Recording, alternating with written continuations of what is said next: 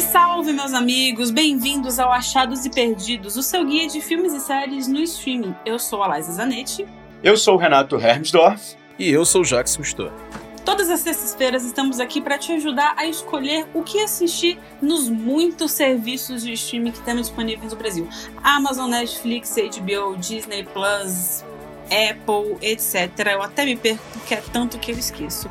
E essa semana vamos falar de Lupin, a nova série francesa da Netflix. Se você achava que era Lupin e que era sobre lobos, eu também achava, mas não é.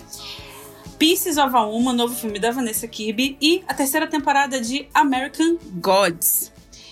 E para começar o ano, já assim, chutando a porta e falando eu que mando nesta porcaria, a Netflix anunciou essa semana o line-up de filmes que eles têm planejados para 2021 e são nada menos que 71 filmes, um filme por semana sem contar o que eles ainda vão adquirir nos festivais que acontecem ao longo do ano, então essa lista vai aumentar, mas agora o ano nem começou e a gente já tá atolado de filme da Netflix para assistir. Meus amigos, o que, que vocês acham que vai acontecer? Eu acho que a possibilidade de muita coisa boa passar despercebida é enorme, porque a Netflix funciona desse jeito, né? Uma semana tá um negócio no alto, na semana que vem todo mundo já esqueceu. E, enfim, eu tenho lá minhas dúvidas. O que, que vocês acham? É, eu acho que de fato isso é um risco por esse motivo que você acabou de dizer, assim, do filme passar, algum filme passar despercebido. Por outro lado, é, a gente continua vivendo um período muito estranho, né? O vírus não respeita aí a contagem regressiva de mudança de um ano para o outro. Então a gente ainda está lidando com as consequências da, da pandemia. Estamos na pandemia ainda, né? Então, assim, é, é, são filmes que muitas vezes também não tiveram um canal de distribuição, né? Então, nesse sentido, eu vejo essa iniciativa como uma iniciativa positiva, que é nesse sentido dos filmes alcançarem, finalmente encontrarem o público, uma vez que os cinemas ainda funcionam com alguma restrição, que muita gente ainda não está se dispondo a ir ao cinema. Então, eu vejo como um lado bom de fazer esse encontro do público com os filmes. Eu acho que isso pode ser uma coisa legal. Bem, eu acho, sinceramente, que aí é, é, bem 880 essa situação, porque ao mesmo tempo em que são muitos lançamentos, eu acho que se encaixa completamente na forma de trabalhar da Netflix, né? Que é tipo, vai lançando um monte de coisa e isso vai atingir diversos públicos diferentes. Mas ao mesmo tempo também entra muita coisa problemática, muita coisa ruim, como a gente viu acontecer em 2020, assim, que só para suprir demanda eles saíram colocando coisas, eu acho até é, abomináveis para se estar em um catálogo de streaming, tipo é, aquele 365 DNI, sabe? que claramente é um, uma, uma obra de defesa ao, à relação abusiva e o machismo do homem para a mulher. É, enfim, eu acredito que pode ser bom de forma geral para o mercado, né? Porque, como até o Renato falou, é um espaço para se distribuir mas ao mesmo tempo eu fico com um pouco de medo aí de vir muita bomba, né? Assim, a gente viu que, que rolou até uma briga entre a própria Netflix e a HBO Max para distribuir o Kong versus Godzilla esse ano, e eles resolveram colocar no cinema primeiro. Mas, assim, tá aí, né? Provado o espaço de distribuição.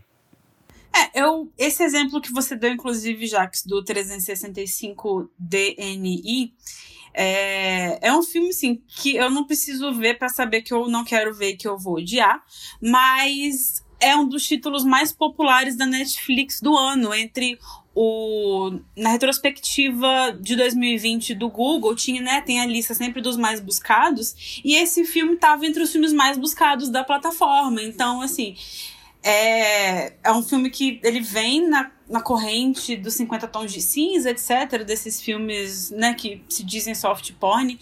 E mas enfim, é uma questão também de eu não sou a maior defensora da Netflix, mas quando você se dispõe a lançar tanta coisa, quando você se dispõe a disponibilizar um volume tão grande de produção, é natural que você tenha muita coisa que não vai agradar todo mundo. É natural que você tenha uma multiplicidade de reações mais diversa.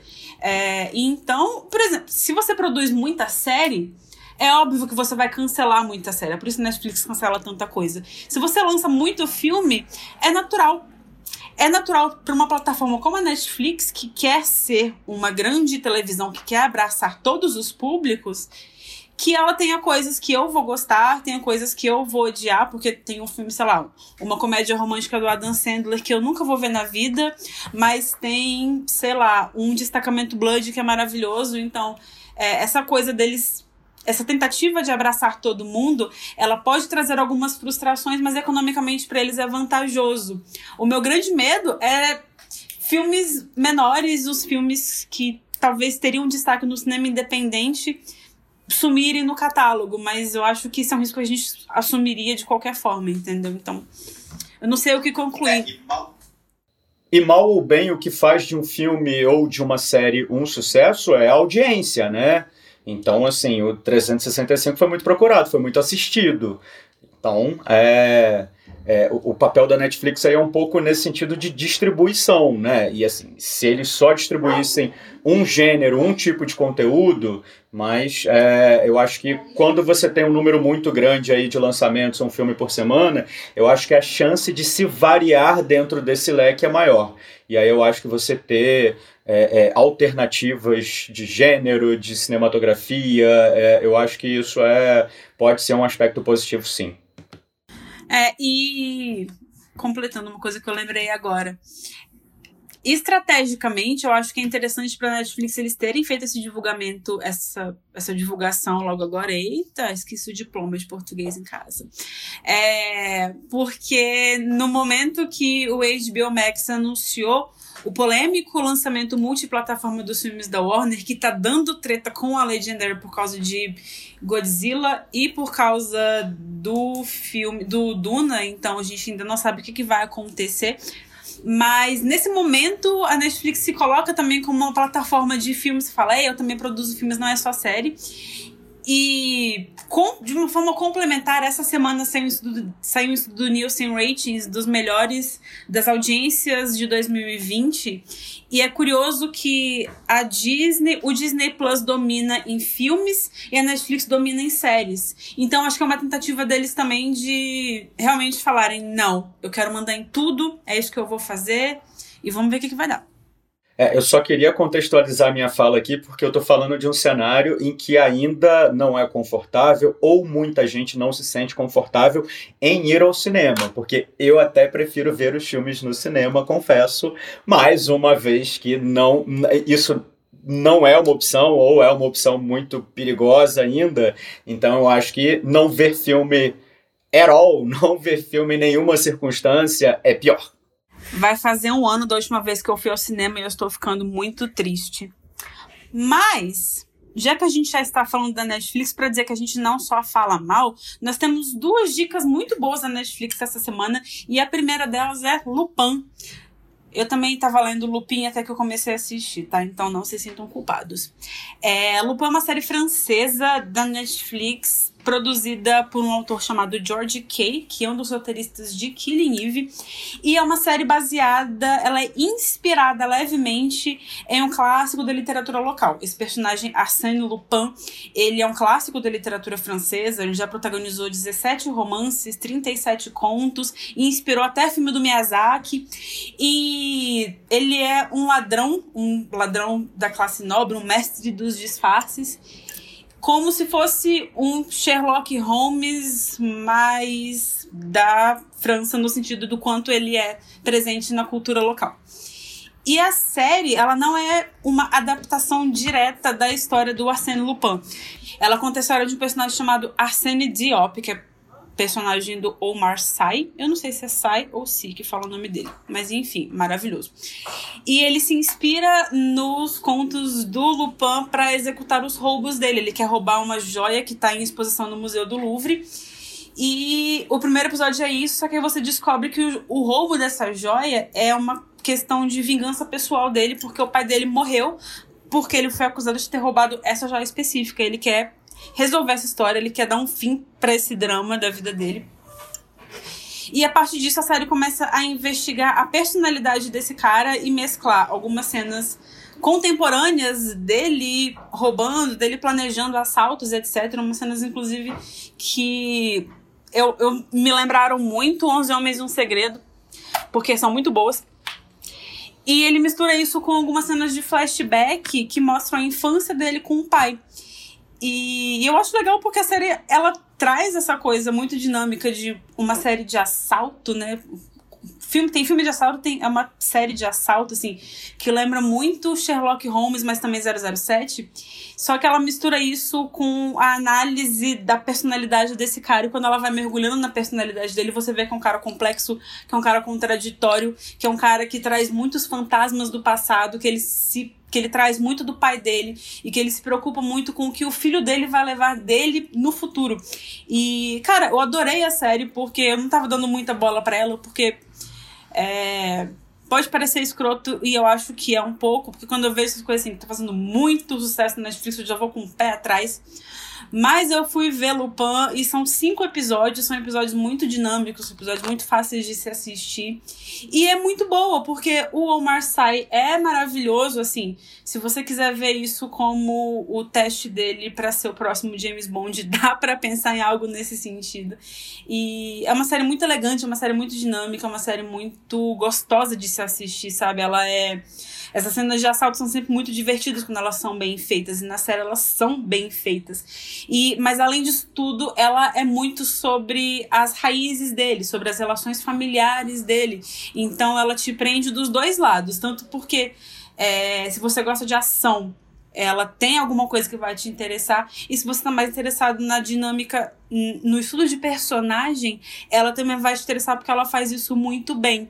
E eu gostei muito de terem sido só cinco episódios, porque é fácil de ver. Na verdade, eles produziram. O George Kay produziu dez episódios já. Lançaram cinco primeiros agora. Eu acho que os cinco próximos vão vir em algum momento esse ano ainda. Tem um gancho muito bom, que eu fiquei um pouco desesperada, mas é um gancho muito bom no final de temporada. Então, se prepare e tá super recomendado. Assim, a gente tá acostumado muito com filmes franceses que são contemplativos, que tem aquela montagem longuíssima, né, com planos super longos. Essa série tem uma montagem super rápida, então ela se encaixa muito no, no olhar americano, digamos assim. Eu acho que é até por isso que ela conseguiu romper essa barreira da Netflix e, e ganhar o público mundial. Porque a Netflix vem tentando bancar e estourar com alguma série francesa há um bom tempo. Quando eles produziram a primeira série brasileira, que foi 3%, eles já produziram uma espécie de remake francês de House of Cards também, que era Marcélia.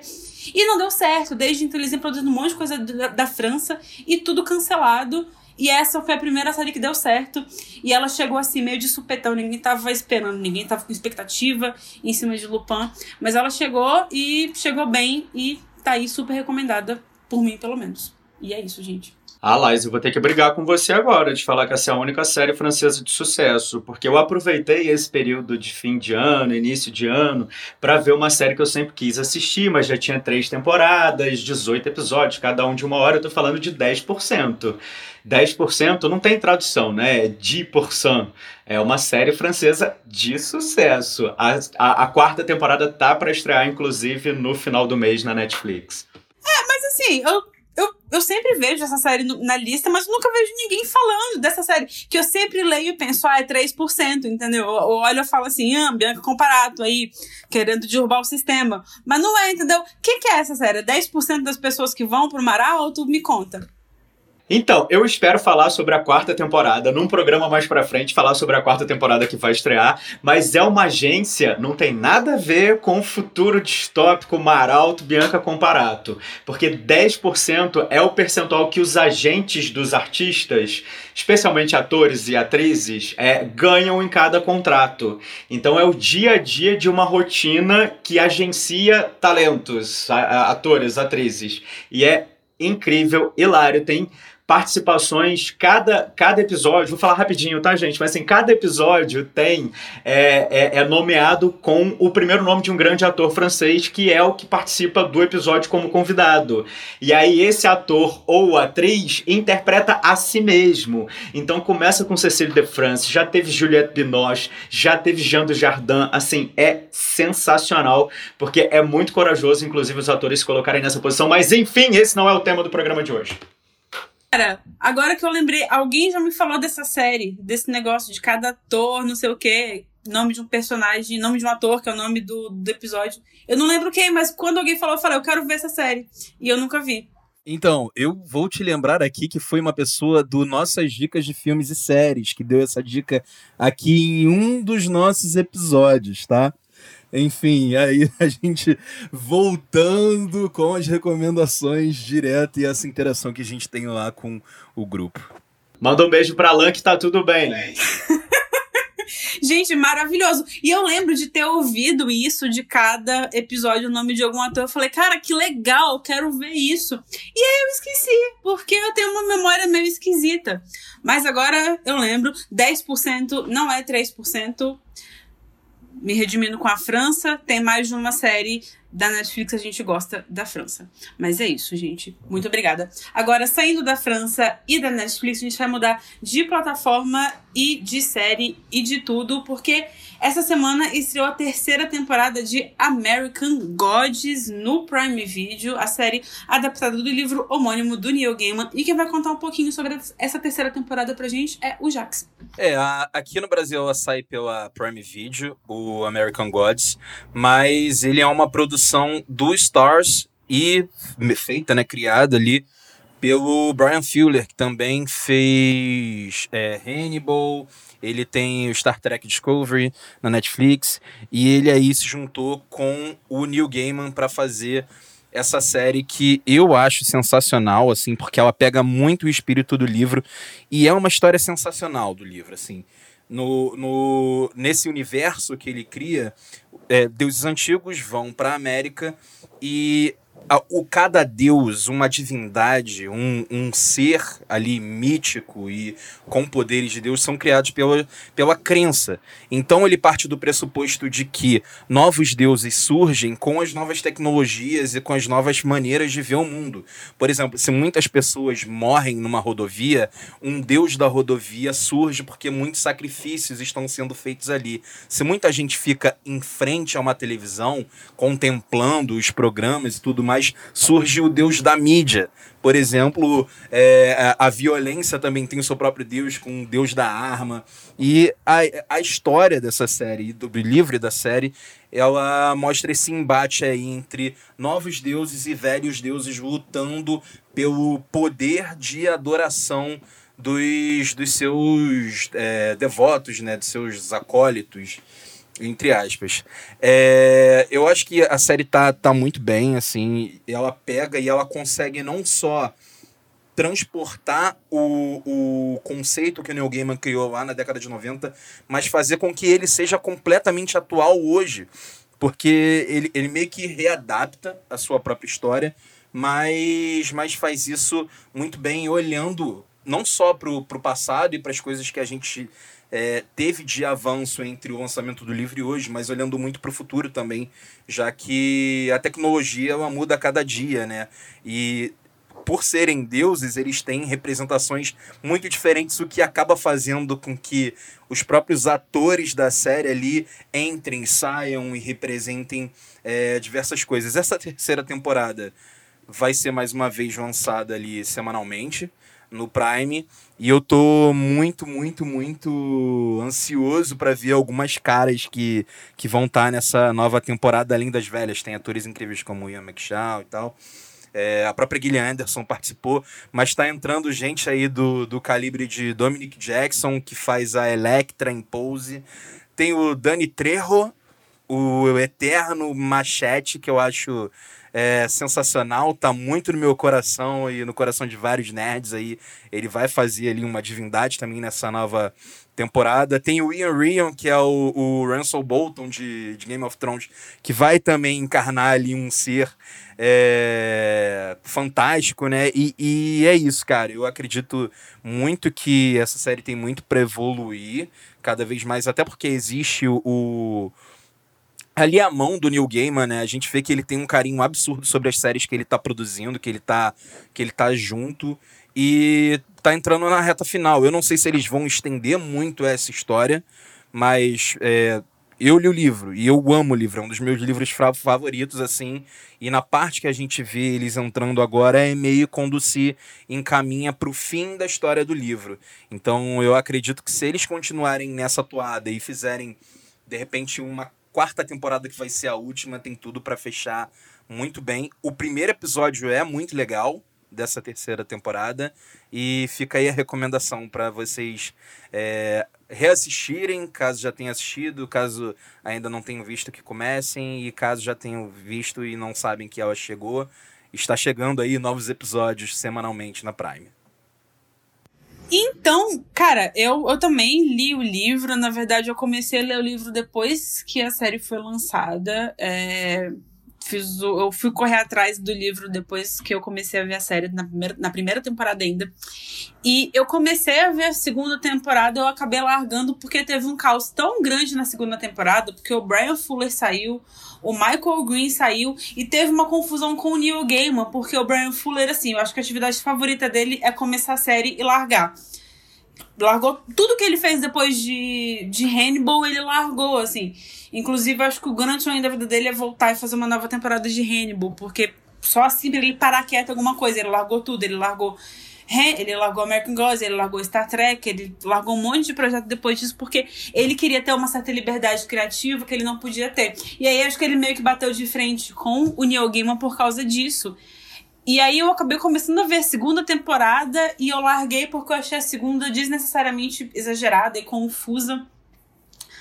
Mas eu gostei de algumas soluções, porque na segunda temporada a Gillian Anderson saiu porque ela meio que não queria mais fazer a série. E aí eles criaram. Ela era a entidade, ela era a mídia, e aí eles criaram a nova mídia, que era de fato a nova mídia, que é a internet, celular, smartphone, enfim.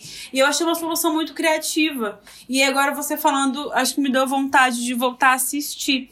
Mas na época eu larguei porque eu falei assim, cara, o melhor, o episódio que eu mais gostei da primeira temporada era um episódio que era da Ai, esqueci o nome dela, da menina que é a, a esposa dele, a morta. Que era um episódio só sobre ela, que era um episódio completamente original, criado pra série, que não era uma parte do livro. E foi um episódio sensacional, assim, eu falei, cara, esse episódio é muito bom. E.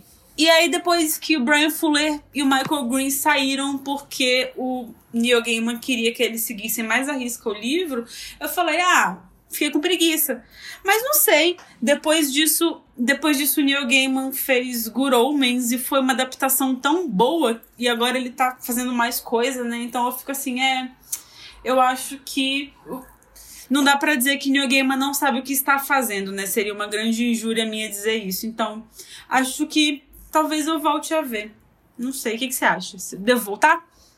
Eu acho que deve voltar sim. Eu também sinto meio que essa quebra ali na segunda temporada. Tem, tem alguns momentos ali que realmente fica meio. tudo muito embolado, mas eu acho que, que ele consegue fechar o, o, a segunda temporada ali em, em um ponto é, que faça sentido dentro é, até tipo para a própria história original, entendeu? Nesse, nessa terceira temporada você vê que existe ali uma passagem de tempo entre a segunda e a terceira. É, eles já começam em um outro paradigma, até mesmo. É, não posso falar quem é o senhor quarta-feira, mas ele, ele. Você vê que ele já já tem ali, já está em, em uma outra pegada que é, é, realmente diferente das outras temporadas. E, e é isso, assim, eu acho que se for de fato seguir realmente como foi feito o livro e parece que ele está seguindo para essa direção, pelo menos para mim, assim, no, no, início da terceira temporada, me dá muito a impressão de que, tipo, cara, a gente tá respeitando o material original e a gente tá começando a caminhar pro fim dessa história, sabe? Eu acho que, que vale a pena, porque é New Gaiman, é, apesar de todos esses percalços aí que a série pode ter tido, o Neil Gaiman já escreveu muito pra televisão também, cara. Um dos meus episódios preferidos do, do Doctor Who é do Neil Gaiman, que é a, a quando a tarde se materializa em uma pessoa, sabe? E, e, histórias, assim, ideias como essas saem direto da cabeça do Neil Gaiman. E isso, assim, eu confio, só confio no Neil Gaiman, só, só bora.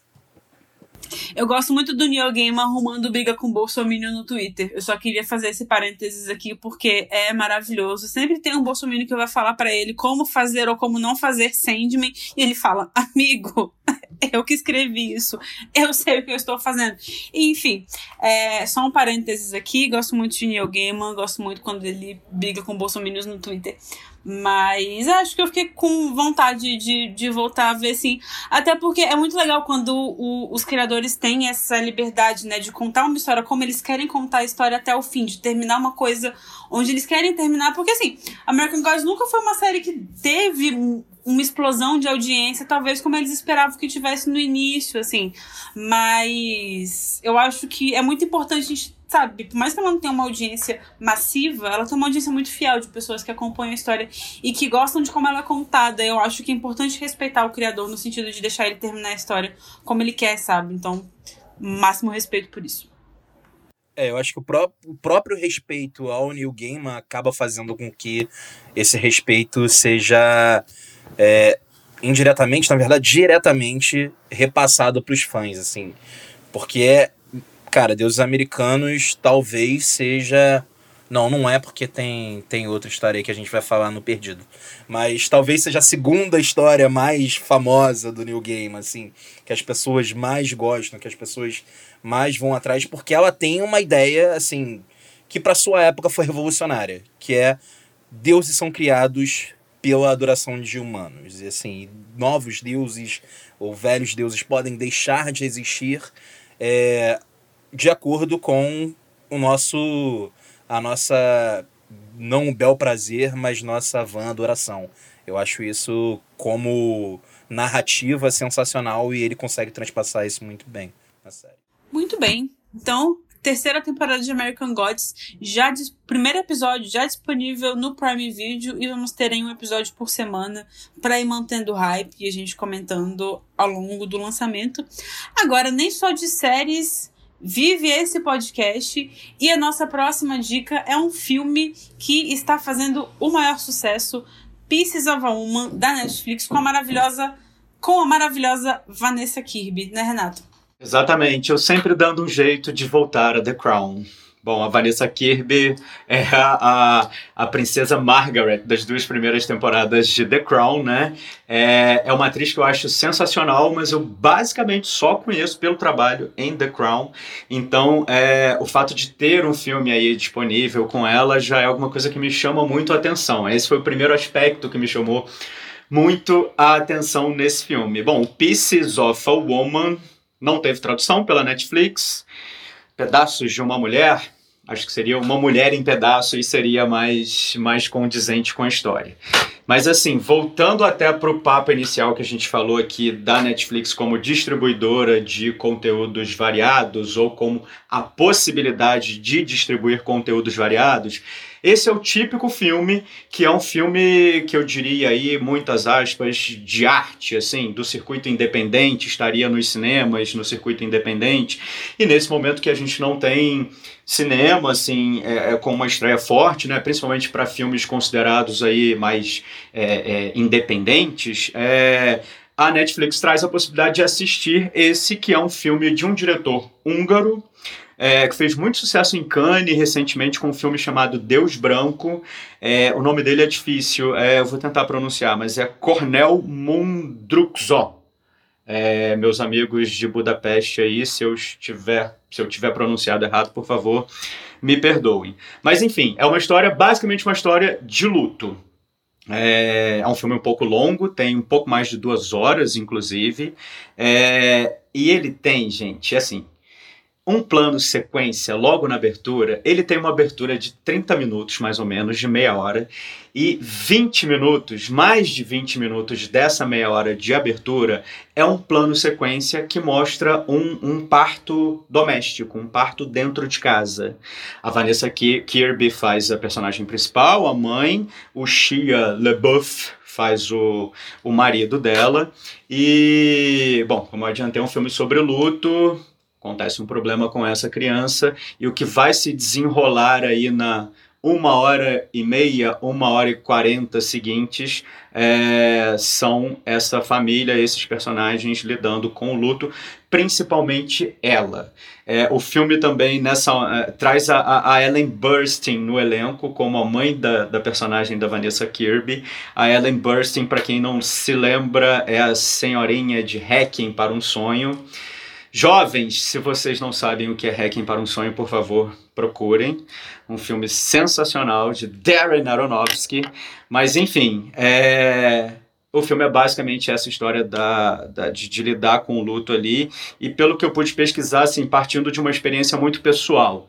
Então, por isso, talvez, a, a, a, a história seja contada de uma forma tão tocante mesmo, assim, é tão dura, mas ao mesmo tempo verossímil, é, é, é, é muito incrível como, como existe, é, é, possível enxergar uma verdade por trás ali.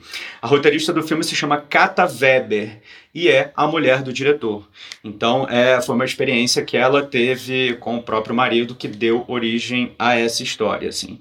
Eu acho que depois da primeira meia hora, essa abertura que é tão, tão, tão impactante, é, eu acho que o filme perde um pouco o ritmo no decorrer, assim.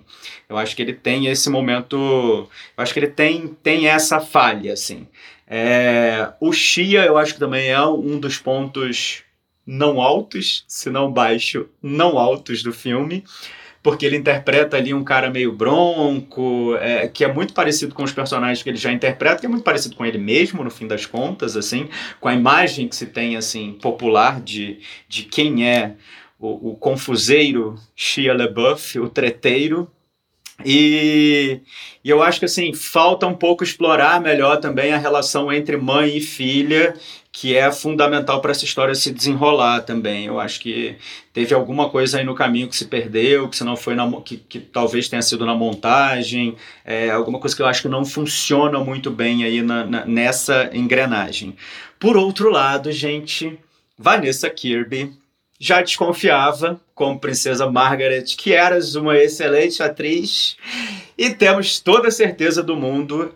Não me espantaria se ela pegasse uma vaga no Oscar até. Tem muita coisa aí, a gente tem muita água para correr. Então, assim, é, é muito precipitado dizer isso. Porém, uma atuação muito bonita, muito sincera. É, e realmente tocante, assim. Então, Pieces of a Woman tá na Netflix, é o típico filme de festival. Foi um filme que foi selecionado para o Festival de Veneza do ano passado, 2020. É... E assim, ao mesmo tempo, uma produção talvez mais popular de um diretor húngaro aí. Você vai pensar, ah, mas é muito cabeça, então. Não, não é nada cabeça. A, a, história, ela deixa umas lacunas para o espectador preencher. Eu gosto muito desse tipo de filme, que nem tudo é entregue, nem tudo é dado de cara e que deixa esse espaço para a imaginação. Acho que tem esse ponto positivo também. E tá aí, gente, disponível para 190 milhões de pessoas, 190 países, sei lá, os números da Netflix, insira aí embaixo. Então, Pieces of Woman tá aí na Netflix. Se eu fosse você, assistiria. Se não tiver paciência, assiste pelo menos a primeira meia hora, que é histórica. Vanessa Kirby também esteve em Velozes e Furiosos Hobbs and Shaw ao lado de, ao lado de Idris Elba e Helen Mirren, que você saberia se tivesse assistido esse filme. Eu não Esqueci, esqueci, esqueci. Vi três vezes no cinema, mas esqueci. eu nunca vi nenhum Velozes e Furiosos, eu me orgulho disso imensamente. É uma coisa que eu quero levar para o túmulo de nunca ter visto um filme de corrida de carro. É, mas é engraçado que o Pieces of Woman ele já vem sendo falado desde o início de 2020, né? Um filme que ele, ele veio com um hype assim que eu não sei de onde veio essa, essa expectativa tão grande em torno do filme. Acho que veio de The Crown, de fato, porque por mais que a Helena Bonham Carter seja maravilhosa, eu sinto muita falta da Vanessa Kirby como a princesa Margaret, porque ela era. Ai, gente, ela é perfeita. Eu acho assim. Ela é a princesa Margaret encarnada, apesar de nunca ter visto a princesa Margaret na minha vida. Mas. É... Mas, eu acho, mas eu acho que a expectativa vem justo desse circuito mesmo de festivais, por onde o. Ai meu Deus, eu vou dizer de novo. Por onde o Cornel Mundroxo já tinha passado também e feito sucesso, é, um cinema europeu, uma outra é, outras referências que não as nossas, né? Mas ao mesmo tempo com um filme falado em inglês, com um, um, filme americano, de fato. Então eu acho que tudo isso gerou muito, gerou essa expectativa. E eu acho que corresponde. Lembrando, inclusive, que o filme tem produção executiva de um senhor chamado Martin Scorsese. Ah, Scorsese. Velhinho, meu velhinho favorito. Eu queria falar mais dele. Na que a gente já, a gente já tá falando de um monte de coisa nada a ver mesmo. Eu tô, eu tô vendo uma série documental dele da Netflix maravilhosa chamada Finja que Nova York é uma cidade, que eu estou dando altas gargalhadas e ficando com muita saudade de Nova York, mas enfim. Mas, enfim, já que a gente tá se alongando muito, vamos deixar as próximas séries, os próximos filmes, as próximas Vanessa Kirbys pra semana que vem. Porque agora, falando, já que a gente já falou tanto em Vanessa Kirby, a gente não larga The Crown, a nossa dica do NDFs dessa semana vem do João Campani, que tá dando uma dica para você que também não desapega de uma realeza. Diz aí, João. Oi, eu sou o João Campani. Também sou pipoca lá no grupo do NDFs. E eu tô participando desse programa do Achados e Perdidos para indicar uma série chamada Brasil Imperial, que tá na Amazon Prime Video. Para quem gosta de séries sobre a nobreza, sobre família real, quem gosta de séries do, do estilo The Crown, tá aí uma série ótima sobre a história da família portuguesa no Brasil essa série Brasil Imperial conta desde a chegada da família real é, em 1808 até até a abdicação de Dom Pedro II. Então, conta a chegada de Dom João VI, Carlota Joaquina, Dona Maria I, que era conhecida como a Rainha Louca, com, e conta a ascensão de Dom Pedro I ao trono do Império Brasileiro eu tive o prazer de fazer o, o, personagem como ator, sou ator. Tive o prazer de fazer o personagem do Dom Pedro I, que é um personagem super complexo. A série mostra, na realidade, do que foi realmente. O roteirista não fez um, um folhetim é, de comédia sobre o, o Império Brasileiro. E sim, a gente mostra o, o Dom Pedro como um personagem complexo que ele era fica entre o herói e o vilão, fica entre o tirano e o, e o homem do povo que ele era. Então, se vocês puderem assistir, Brasil Imperial tá na plataforma Amazon Prime Video. Um abraço e curtam a série. É, eu achei legal que, pô, tem pessoas que estão participando aí ativamente das produções nacionais e que estão nos ouvindo também, né? Então, é, obrigadão aí, João e que você continue produzindo cada vez mais e fomentando aí, ajudando a gente a ter novas produções no mercado. Produções brasileiras estão com tudo, inclusive essa semana terminou as Five. Semana que vem a gente fala sobre isso. Eu e o Jack somos muito fãs de As Five. Eu sou, ele eu não sei. Mas enfim, gente, é... gostei da dica. Não conhecia a nossa própria The Crown e agora conheço. Eu fiquei curiosa para assistir de verdade. Eu acho que sempre vale a pena a gente conhecer novas séries brasileiras, porque, cara, é tanta série brasileira que fica perdida pelos streams, a gente nem sabe que elas existem, sabe? Tem tanta coisa legal rolando por aí. Então, é, eu acho que é sempre válido a gente fazer essa busca e dar uma futucada. Mas enfim, já falamos demais. Vamos partir para a reta final do programa de hoje com os nossos perdidos e Bom, perdido é perdido, né, gente? Pra quem não se lembra, os perdidos, a gente dá uma dica de alguma coisa que estreou aí, que você não percebeu, que chegou de mansinho pelos streams, que é uma coisa que ninguém sabia que tava lá, mas tá. Enfim, Jax, qual é a sua dica, qual é o seu perdido dessa semana?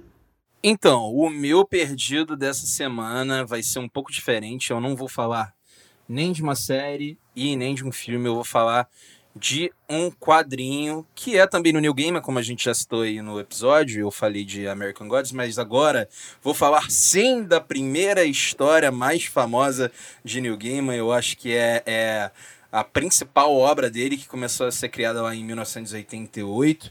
Saiu pela Vertigo, que é uma que hoje é, ela faz parte da DC, mas foi uma editora, e ainda é uma editora, apesar de ser um selo da DC, que lançou essas, essas grandes histórias, lançou muitas histórias hum, de quadrinhos mais voltadas para adultos, né? Pra, assim, com, com outros conceitos. Então, o Sandman, ele conta a história de Morfeu, ou do sonho, que é um eterno. Eterno não, desculpa. E é um perpétuo. É um, é um perpétuo uma... Mais uma vez uma divindade ali que representa uma coisa que pode ser mundana, mas que tá muito tá muito intrínseca à nossa história, à nossa ideia, ao nosso viver como ser humano. Ele é o, obviamente, por ser o sonho é, é, é a pessoa ele que cuida do sono das pessoas, que ele não é bem uma pessoa, né? Ele é uma divindade. Mas que que eu não posso falar muita coisa porque é muito spoiler também e acaba estragando um pouco dessa história. Mas ele acaba ali meio que bloqueando, é o responsável por bloquear que o, o, grandes ideias malignas, né, que vivem nos sonhos, venham para a realidade. Então, ele acaba vivendo uma série de histórias ali com seus outros perpétuos, são vários, são vários, não, são sete, que é destino, morte, tem o próprio sonho, destruição, desejo, Desespero e a minha preferida que é a Delírio.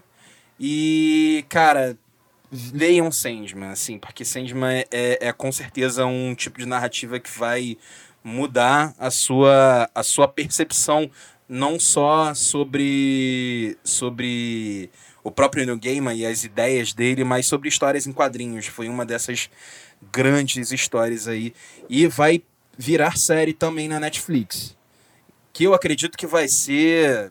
Essa série vai ser com certeza ali no quadro do Ame ou Odeie, porque ela vai ser produzida pelo David S. Goyer, que quando faz coisa boa faz muito boa, quando faz coisa é, fraca faz coisa péssima, né? Ao lado também do Neil Gaiman, que mais uma vez dá aquela chancela ali de um, de um criador que está cuidando das suas próprias obras, e do Alan Heinberg, que é outro cara que vem dos quadrinhos também. Ele escreveu durante muito tempo Os Novos Vingadores, é um cara que ficou famoso por isso, inclusive na última Bienal do livro, quando teve aquela polêmica com o, com o livro onde é, dois personagens gays, mutantes gays, se beijam e o Crivella quis proibir. Crivella, para quem não sabe, é, foi o, é o ex-prefeito do Rio de Janeiro e um cara assim que é é um bispo, né? Então, um cara que tenta tentou unir política com religião e acabou criando essa polêmica aí com essa história dos quadrinhos e foi escrita por esse cara, que é a Cruzada das Crianças. Então essa é a minha dica de hoje, leiam game, leiam New Gaiman e leiam também Sandman, porque Sandman é vida, Sandman é uma das coisas mais geniais já feitas. Pois é, eu, eu tô muito ansiosa para essa adaptação de Sandman para Netflix, mais por causa da presença do Neil Gaiman, porque ele tá ele tá realmente assim, pé no chão ali, ele tá super presente, ele tá super é, botando a mão na massa para essa adaptação. E eu acho que é necessário para uma história dessa que ele tenha essa presença toda. E ele já é um cara que ele, ele gosta de manter ali, né? A presença dele nas adaptações. Eu acho que, assim, comparando, eu sempre acho. Eu não gosto quando o Stephen King se mete nas adaptações dos livros dele, porque sempre fica uma bosta quando ele se mete. Mas com o Neil Gaiman é o contrário. Eu gosto quando ele, quando ele fica ali no meio, porque é, ele sabe o que ele tá fazendo. Não que o Stephen King não saiba, mas. O Stephen King não gosta de Iluminado e gosta de Doutor Sono. Só o Fábio gosta de Doutor Sono. E o Stephen King. Então, assim, eu descanso no meu caso. Agora, Deixando o Neil Gaiman, eu tinha falado antes que eu ia dar uma dica, e aí no meio do programa eu mudei por culpa do Jax, que ele foi falar de Dominique Jackson, e eu lembrei, meu Deus, a segunda temporada de Pose chegou na Netflix, finalmente. E, gente, eu juro por Deus, eu, eu, eu tenho uma relação muito 8 ou 80 com o Ryan Murphy. Às vezes eu amo o Ryan Murphy, às vezes eu quero dar um tapa na cara dele. E Pose, porque ele, assim, ele é exagerado, ele se empolga demais com o que ele tá fazendo. Ele fez 85 milhões de coisas pra Netflix, nenhuma foi maravilhosa. Assim, eu gostei de The Prom, o filme, mas é porque eu gosto do musical, mas enfim.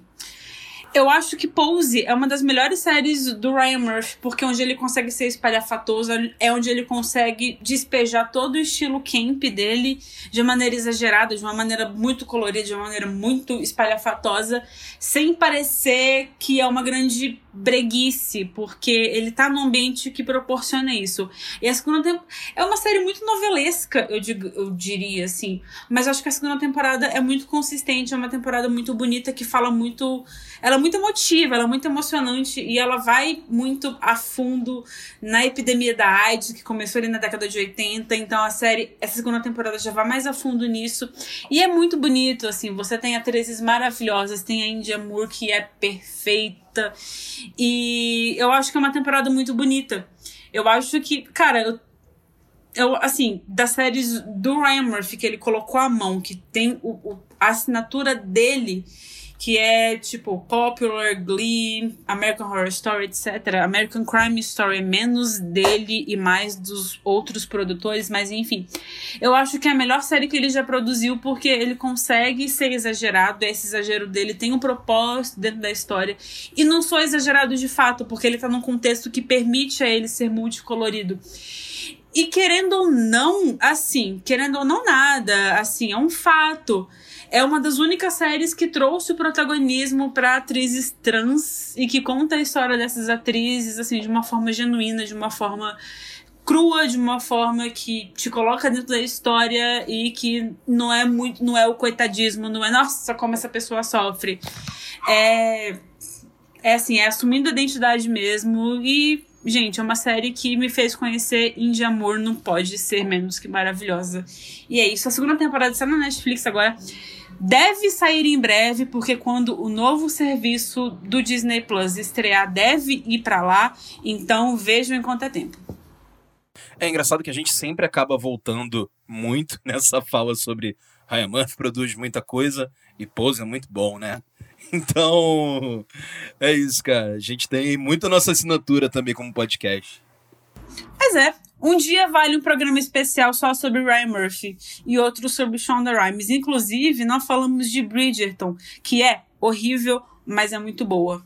Gente, a série é muito ruim, mas eu não conseguia parar de ver. assim, gente, o que Kaique Brito estava fazendo nessa série?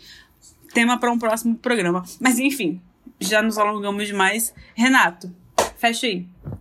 Ai, gente, meu 2021 começou muito esquisito. Porque, assim, eu basicamente emendei duas produções que envolviam morte de bebê. Então, desculpa, assim, de antemão por trazer um clima tão pesado, entendeu? Mas, assim, falando de Pieces of a Woman, hoje, né, que foi o filme, acabou de estrear, Netflix, achei, achei super pertinente, interessante. Recentemente também eu vi o Servant que é a série do Shyamalan para Apple TV Plus, que estreou no final de, de 2019, é, com episódios semanais também, mas enfim, Servant, que não, não teve tradução também, seria alguma coisa como servente ou uma babá quase demoníaca, a série do Shyamalan para Apple, que conta essa história de um casal que perde filho, recebe uma babá muito estranha em casa, coisas estranhas começam a acontecer e acho que até que não se resolve, acho que cria-se uma expectativa muito grande para o final que é satisfatório apenas, mas o percorrer até chegar nesse final, o percurso é bem interessante. Então, assim, assisti recentemente, tinha perdido na época, e acontece que hoje, dia 15 de janeiro, se eu não estou muito perdido aqui no tempo, estava prevista para estrear a segunda temporada. A gente grava com antecedência, tá, gente? A gente não está gravando no dia 15, esse não é um programa ao vivo. Então eu não assisti a segunda temporada ainda, que estava prevista para estrear 15 de janeiro. Estou curioso, principalmente porque acabei agora a primeira temporada, série do Shyamalan, já sempre, né? Tendo o Shyamalan envolvido, sempre gera uma curiosidade e, de fato, vale a pena. Vale a pena, sim. O casal protagonista é a Lauren Ambrose, que fazia Six Feet Under, A Sete Palmos, uma das séries mais queridas da vida, com o Toby Kebbell, que já fez um milhão de coisas, é... Ah, sei lá, Ben-Hur, é... Planeta dos Macacos, é... e ele tá de barba, tá bonitinho, vale a pena também, tá? Cara, só de colocar o nome Shyamalan já joga muito no meu radar.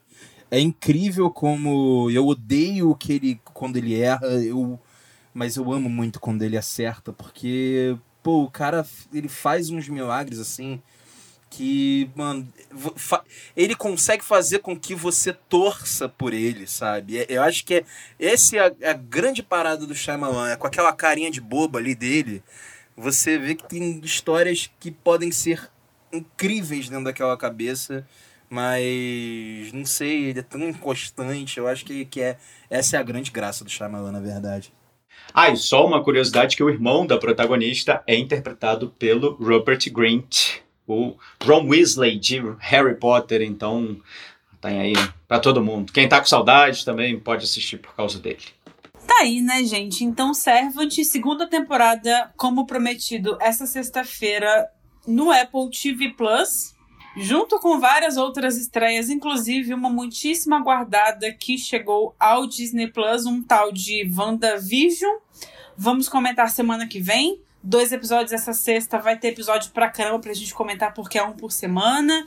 Então vamos falar muito de Elizabeth Olsen, Paul Bettany, Catherine Hahn. Tem para todo mundo. E é isso, a gente vai ficando por aqui com o episódio de hoje. Se você gostou, dá um like, compartilha no Twitter, no Facebook, no Instagram. Dá uma olhada no grupo do NDF se você ainda não conhece, para pegar mais dicas de todos os filmes e séries disponíveis no streaming para quem quiser. E a gente fica por aqui por hoje. É só isso tudo e até semana que vem. Um beijo, tchau.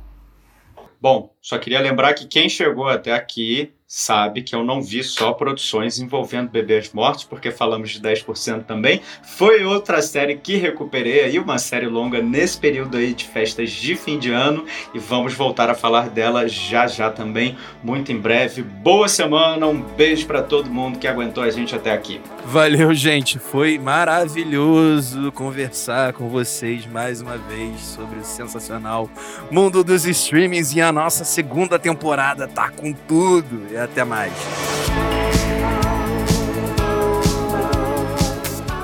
O Achados e Perdidos é uma produção do Fast Forward. Ele é apresentado por Liza Zanetti, Renato Hermsdorf e Jacques Cousteau. A edição de áudio e a finalização são de Duda Suliano. A trilha sonora de Yugot foi gravada no Yugot Studio, no Rio de Janeiro. A produtora Fast Forward é uma parceria entre a Milk, o Música Copyright Tecnologia e o Yugot Studio. Até a próxima!